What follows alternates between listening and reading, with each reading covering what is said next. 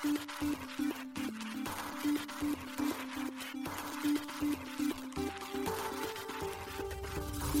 しい経済ニュース。この番組では現当社のメディア新しい経済がブロックチェーン仮想通貨フィンテックに関する日々のニュース解説を平日毎日音声コンテンツでお届けしています。そして新しい経済ではブロックチェーン仮想通貨に関するニュース解説記事やインタビュー記事学習記事などのたくさんのコンテンツを掲載しております。ぜひ新しいひらがな経済漢字で検索してメディアもチェックしてくださいそして LINE 公式アカウントではメディアの更新情報を配信しております LINE 公式アカウントにもぜひご登録くださいこの番組は株式会社フィナンシェの提供でお送りします。フィナンシェはスポーツチームやエンタメプロジェクト、DAO などのトークンを購入して支援ができる新しいクラウドファンディングサービスです。サッカー J リーグ、野球、バスケなどのプロスポーツチームをはじめ、映画やアイドル、インフルエンサーなど100以上のプロジェクトのトークンがフィナンシェで購入できます。さらにトークン購入者はプロジェクトに応じたキャンペーン参加や NFT などの特典も。ぜひ iOS や Android でフィナンシェのスマホアプリを入れて新たな応援体験を味わってください。あなたの夢がみんなの財産になるフィナンシェ。現当社新しい経済編集部の武田です。高橋です。大塚です。はい、本日は1月の27日金曜日です。今日のニュースいきましょう。種が Web3 インキュベーター事業開始、DNA や B ダッシュらから約10億円の資金調達も。アマゾンが4月にデジタル資産事業を立ち上げか、ブロックチェーンゲームや NFT 検討、報道。FTX がアメリカ司法省の調査に異議、債権者は日本及びアメリカ規制当局なども。アメリカ民主党議員ら PCAOB へ暗号資産監査会社の監視強化を要求。FTX 破綻受け。水基盤のウォレットエトスウォレットがシードラウンドで約5.4億円調達。グミクリプトスら出資。SBIVC トレード自動延転機能を搭載。SBIWeb3 ウォレット提供開始。Doodles2 がフローでローンチへ。ウェアラブル NFT でカスタマイズ可能に。大阪府太子町がアルヤウムと連携協定 NFT で地方創生促進へ。オランダ中銀コインベースに約4.6億円の罰金支払い命令。金融格付け機関ムーディーズステーブルコインのスコアリングシステム開発中か報道。DeFi レンディング Aave イーサ上に V3 立ち上げ。アメリカンイーグルがブロックチェーン導入綿花調達の透明性を確保へ。一つ目のニュースは種が DNA らから約10億円の資金調達というニュースです。ドバイ、ニューヨーク、東京の3拠点で活動する種が Web3 領域に特化したインキュベーター事業を開始しました。また同時に約10億円の資金調達を完了したことも1月27日に発表しています。なお今回の資金調達はディープコア、クロステックベンチャーズ、DNA、B ダッシュベンチャーズおよび個人投資家らを引き受け先とした第三者割当増資によるものということです。種はブロックチェーン技術を活用した Web3 領域のシードアーリーステージのスタートアップ及びプロジェクトに出資を行うほか、同領域に知見を持つメンバーが経営や事業について実務支援することで、業界の発展に貢献することを目指すということです。支援の注力領域としては、レイヤー1、レイヤー2のブロックチェーンのほか、プライバシー、クロスチェーンソリューション、セキュリティ、コンシューマーアプリケーション×トークノミクス、DAO、自立分散型組織関連、NFT、DeFi が挙げられています。なお今回の発表では種の今までの投資と支援の実績が紹介されています記事に記載をさせていただいておりますのでぜひ合わせてご覧ください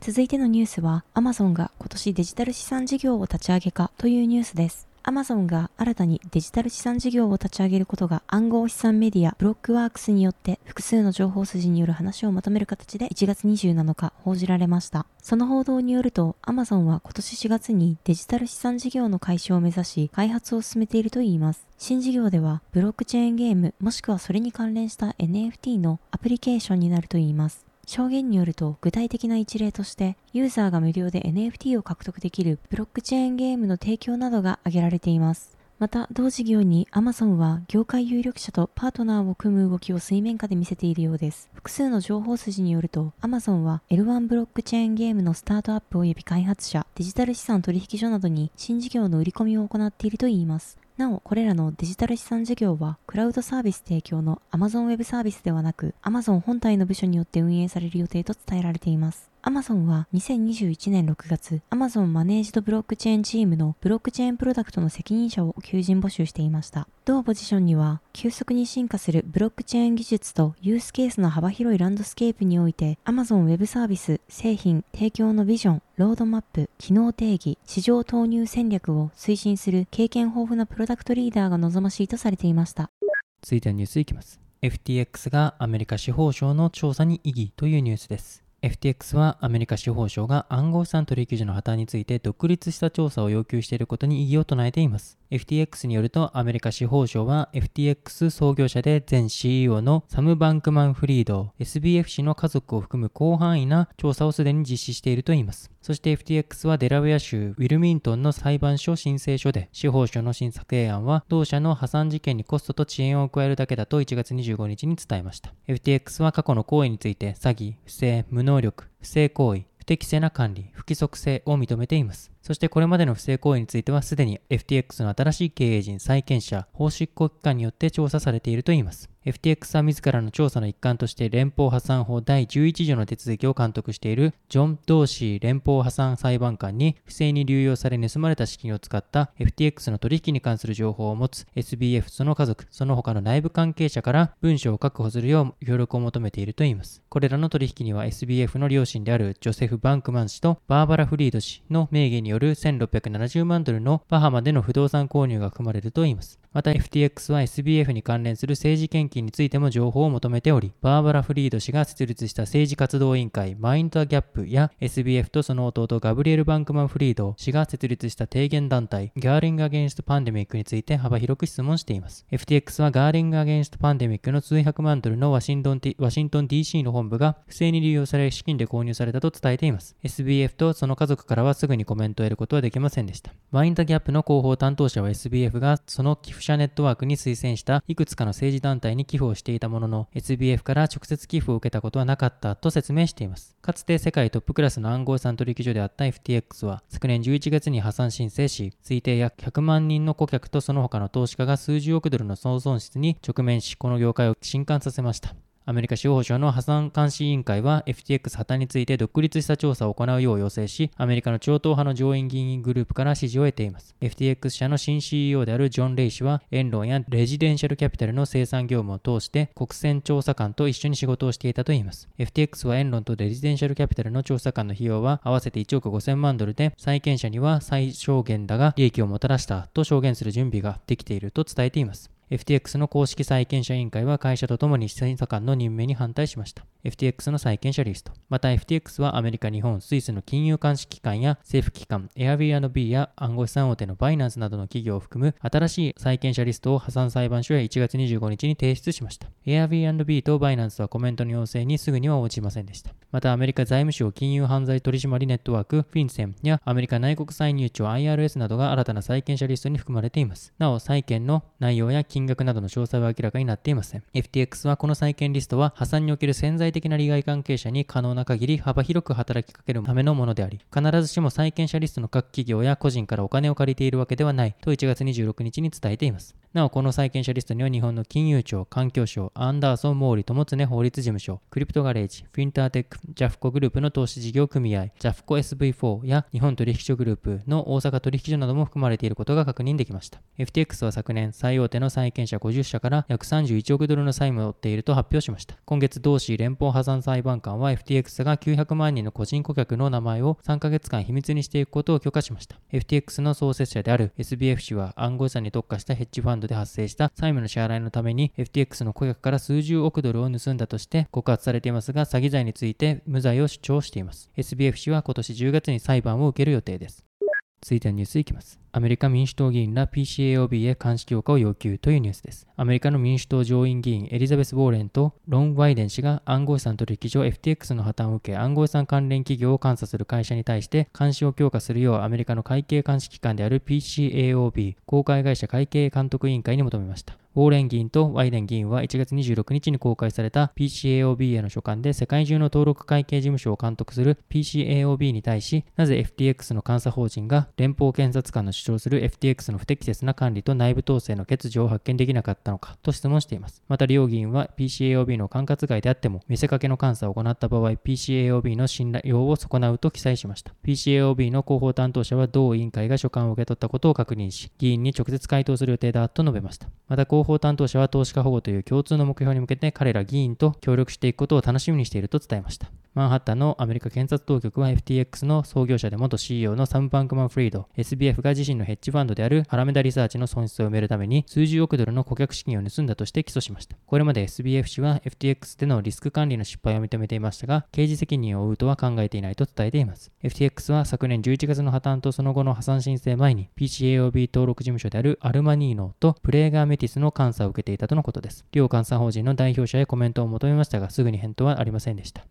続いてのニュースは、 Sui のウォレット、エトスウォレットが約5.4億円調達というニュースです。レイヤー1ブロックチェーン Sui 基盤の暗号資産ウォレット、エトスウォレットを開発するエトスが、シードラウンドによる約5.4億円、420万ドルの資金調達を1月27日に発表しました。このラウンドは、グミクリプトスキャピタルとボールドスタートベンチャーズが主導したとのことです。またその他投資家としてミステンラボ、アライアンスダオ、トライブキャピタル、マトリックスポートなどが参加したということです。エトスは今回調達した資金をチーム拡充や開発用インフラ及びアプリ開発、従来のウォレット機能以外の機能拡張に利用するとしています。エトスは Sui ネットワーク上で暗号資産ウォレットの他にオンチェーンゲームの分散型アプリケーション Sui 8192をローンチしています。 Sui 8192はアプリケーション自体が NFT としてローンチされており、チェスやチェッカーといったゲームがリリースされています。なお、 Sui はメタ社、旧 Facebook 社のブロックチェーン研究開発部門である DM のリードエンジニアたちによって設立された企業ミステンラボによって開発されるブロックチェーンです。また水は昨年11月、外部バリデータ向けのテストネットを公開しています。続いてのニュースは SBIVC トレードラ自動延転機能搭載の SBI Web3 ウォレット提供開始というニュースです。暗号資産取引所などを運営する SBI グループの SBIVC トレードが日本円だけでオンチェーン NFT の売買が可能な SBI Web3 ウォレットを1月25日より提供開始しました。SBI Web3 ウォレットは SBIVC トレードが SBI NFT 及び銀行と共同で開発したウォレットです。パブリックチェーン上での NFT 事業展開において、事業者及びユーザーが暗号資産を持たなくとも、オンチェーンで NFT の売買が可能となるサービスです。同社によると、このような仕組みのウォレットサービスは日本初だといいます。このウォレットは自動延転機能と自動暗号資産調達機能を搭載しています。これにより日本円だけで取引しているような使いやすさと管理のしやすさを実現しているといいます。また、このウォレットは、まずはポリゴンネットワークに対応。そして、今後はマルチチェーン対応や NFT 活用のブロックチェーンゲームや NFT マーケットプレイスなど DAPS の拡大を進めていくといいます。SBI Web3 ウォレットの機能として次の3つが挙げられています。一つ目は安全なウォレット機能。これは SBI VC トレードがユーザーのウォレットを制作、安全に管理するというものです。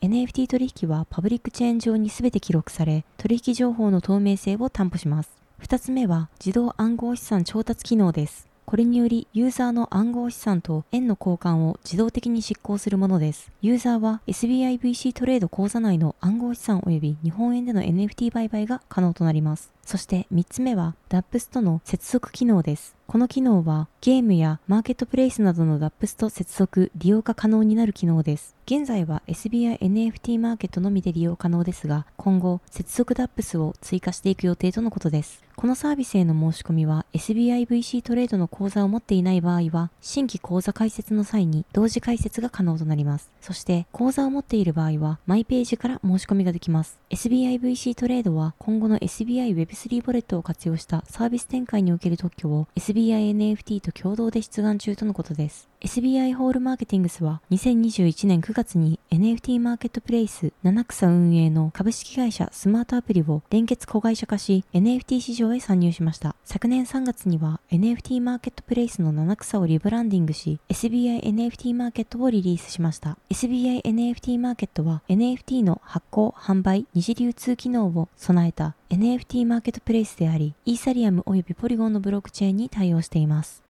続いてのニュースは Doodles2 がフローでローンチへというニュースです。NFT プロジェクト Doodles が Dapper Labs 開発のブロックチェーン Flow で新 NFT コレクション Doodles2 をローンチすることを1月25日に発表しました。Doodles は Burnt Toast 氏が2021年10月にイーサリアム基盤で始めた NFT プロジェクトです。今月23日にはアニメーションスタジオの Golden Wolf との買収合意を発表しています。発表によると今回 Doodles2 がフローでローンチされるのはユーザーがガス代を払わずに NFT カスタマイズを楽しむためと説明されています。なお、将来的には Doodles2 はイーサリアムとフローで相互運用可能にすることも視野に入れているようです。Doodles2 はベースとなるマネキンの外見をカスタマイズできる NFT プロジェクトです。体型や髪型、アクセサリーなどのウェアラブル NFT を着せて自分だけのオリジナル Doodles2 を作り上げるものとなります。これによりコレクターは独自のアイデンティティをオンチェーンで表現できるとのことです。なお、Doodles2 に関連した NFT を早期ミントできるユーザーは限られています。ミントされるのはウェアラブル NFT となるようです。ミントしたウェアラブル NFT は近日公開予定の Doodles2 のサイト内にてマネキンに着せるなどの利用ができるようです。現時点での発表ではウェアラブルは NFT となるようですがマネキン自体は NFT となるかは不明です。詳細については数日中にドゥープリケーターのサイトで公開されるとのことです。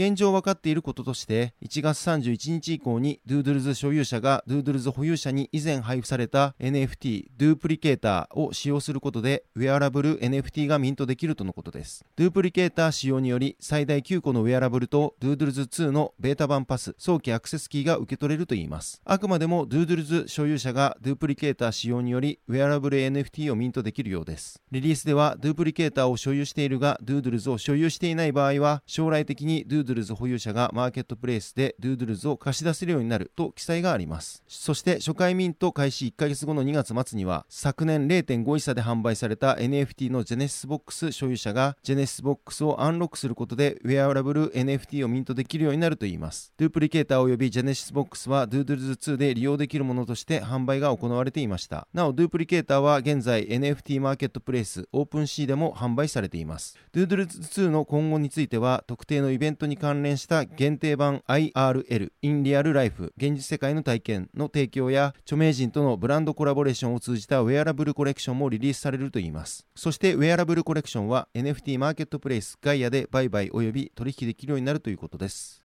続いてのニュースはアルヤウムが大阪府太子町と連携協定締結というニュースです。NFT による地方創生を推進するアルヤウムと大阪府太子町が NFT による地方創生推進に関する連携協定を1月16日締結しました。今回連携締結されたのは魅力ある街づくりに関すること、情報発信に関すること、地方創生に関すること、ふるさと納税に関すること、その他全条の目的達成に必要な事項に関することの5分野です。今後の具体的な取り組みとして、太子町ふるさと納税型クラウドファンディング事業によるふるさと納税返礼金にも採用可能な新たな NFT の制作や NFT キャラクターがデザインされたマンホール設置などの観光推進を検討しているといいます。これまでにもアルヤウムと大使町は昨年11月に実施されたふるさと納税の返礼品に NFT アートを採用する大使町ふるさと CNP2022 などで取り組みを行ってきました。この取り組みでは寄付募集開始後約3分で全ての返礼品に対し寄付が集まったといいます。大使町長の田中裕二氏は NFT による地方創生を推進のため今後も連携と協力を深めながらデジタル関係人口の創出や観光産業の活性化に向け取り組みを進めてまいりますと述べました。アルヤウムはふるさと納税 NFT 事業と観光 NFT 事業を展開する企業です。2021年12月に事業開始後、NFT プロジェクトとの協業や北海道余市町や北海道北広島市、兵庫県加西市など全国の複数自治体と連携を行っているといいます。なお、アルヤウムは2021年12月、スカイランドベンチャーズヒーローズの代表取締役 co CEO の林隆弘氏 SBINFT 及びアクセルマークのファウンダーでアリーパスタジオの代表である佐藤隆氏から総額2100万円のシードラウンドによる資金調達を実施しています。昨年にはスカイランドベンチャーズとスパークルの2社からプレシリーズ A ラウンドで総額4000万円の資金調達を実施していました。続いてのニュースは、オランダ中央銀行がコインベースへ罰金というニュースです。アメリカ大手暗号資産取引所のコインベースが、オランダ中央銀行より332.5万ユーロ、日本円で約4.6億円の罰金を1月18日に課せられました。このことは、オランダ中央銀行が26日発表しています。コインベースは昨年9月22日にオランダ中央銀行に暗号資産サービスプロバイダーとして登録されていますが、それ以前にオランダ国内でサービス提供を行っていたことが今回罰金が課せられる対象となりました。なお、同国では2020年5月よりマネーロンダリング及びテロ資金供与防止法に基づいた暗号資産サービスプロバイダーの登録制を導入しています。オランダ中央銀行の発表によれば、コインベースによるマネーロンダリング及びテロ資金供与防止法違反はカテゴリー3の罰金に当たるとされています。この罰金カテゴリーは基準額を200万ユーロ日本円で約2.8億円とし最低額で0ユーロ最高額だと400万ユーロ日本円で約5.6億円の支払いとなるといいます。今回についてはコンプライアンス違反の重大性と責任度合いにより基準額から罰金の額が引き上げられたとのことです。この罰金増額の理由としてオランダ中央銀行への監督料未払いや長期にわたるコンプライアンス違反などが挙げられました。この違反は2020年11 1月15日から2022年8月24日まで行われていたとみられています。なお、2022年8月24日は暗号資産サービスプロバイダー登録の審査最終日でした。ただし、罰金額増額の一方で、コインベースがオランダでの暗号資産サービスプロバイダー登録取得を常に意識していたことをオランダ中央銀行は認め、罰金を5%減額しています。なお、コインベースはこの罰金の支払い命令に対し3月2日まで異議申し立てができるとのことです。コインベースは現在、欧州約40カ国で暗号資産関連のサービスを提供していますが、欧州全体でプレゼンスを強化する過程にあるとし、主要な市場において現地の規制に準拠しながらライセンス申請が進行中だと伝えています。続いてのニュースいきます。ムーディーズステーブルコインのスコアシステム開発中か、金融商品格付け機関ムーディーズがステーブルコインのスコアリングシステムを開発中であるとブルームバーグが1月26日に報じました。なお、この計画に詳しい関係者によれば、このスコアリングシステムは最大20銘柄のステーブルコインをその裏付けとなる準備金の証明書の質に基づいて分析するように設計される予定だといいます。ただしその人物によればスコアリングシステム開発はまだ初期段階であるといいます。昨年アルゴリズム型ステーブルコイン UST の崩壊によってステーブルコインへの信頼が揺るぎました。その後、アメリカのの規制当局をはじめ各国はステーブルコインに対する規制の設計や強化を進めてきました。既存金融において債券などをスコアリングする大手企業のムーディーズがステーブルコインのスコアリングシステムを開発することは投資家のリスク管理や低減につながるかもしれません。